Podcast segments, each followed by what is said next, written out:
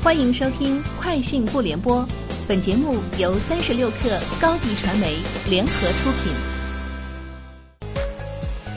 网罗新商业领域全天最热消息，欢迎收听《快讯不联播》。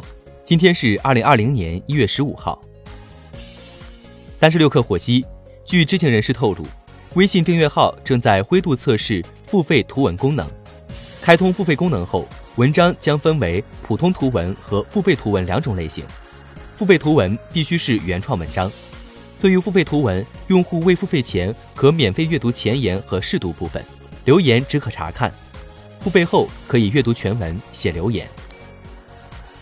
三十六氪获悉，腾讯微视正式公布二零二零年春节红包活动方案，春节期间将发十亿现金。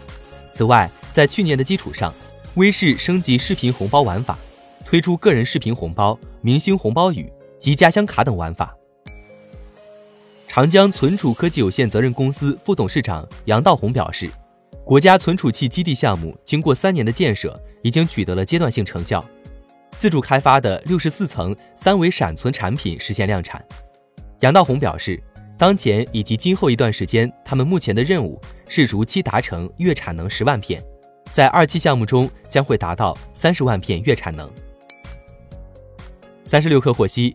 在 BOSS 直聘双子星线上发布会上，BOSS 直聘宣布新引入的两位代言人是国际影星盖尔加朵和演员刘涛。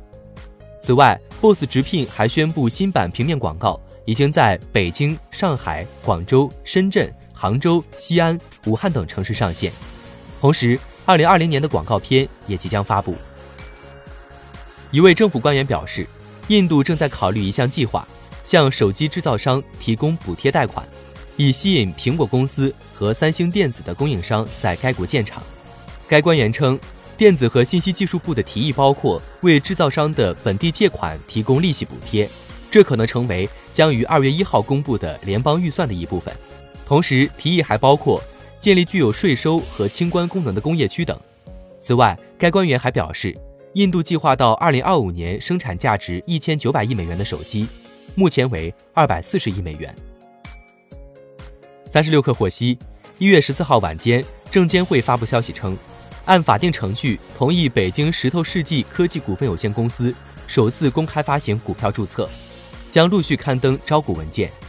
据官方介绍，石头科技是登陆科创板的第一家小米生态链企业，其明星产品为小米定制品牌米家智能扫地机器人以及自有品牌。石头智能扫地机器人和小瓦智能扫地机器人。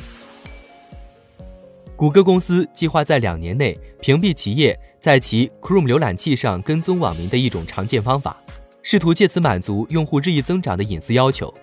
谷歌周二发表博文称，该公司的计划是限制广告软件公司和其他组织将其浏览器 Cookies 连接到并非他们运营的网站。谷歌表示。在该公司认为更能保护隐私的替代方案可行之前，上述新的限制不会生效。知情人士透露，柔性显示器制造商柔宇科技已秘密申请在美国进行首次公开募股，已筹集约十亿美元。知情人士说，柔宇科技寻求资金以扩大其销售、营销团队和研究设施。知情人士说，目前尚不清楚该公司正在考虑的时间表。柔宇科技的一位代表拒绝置评。以上就是今天节目的全部内容，明天见。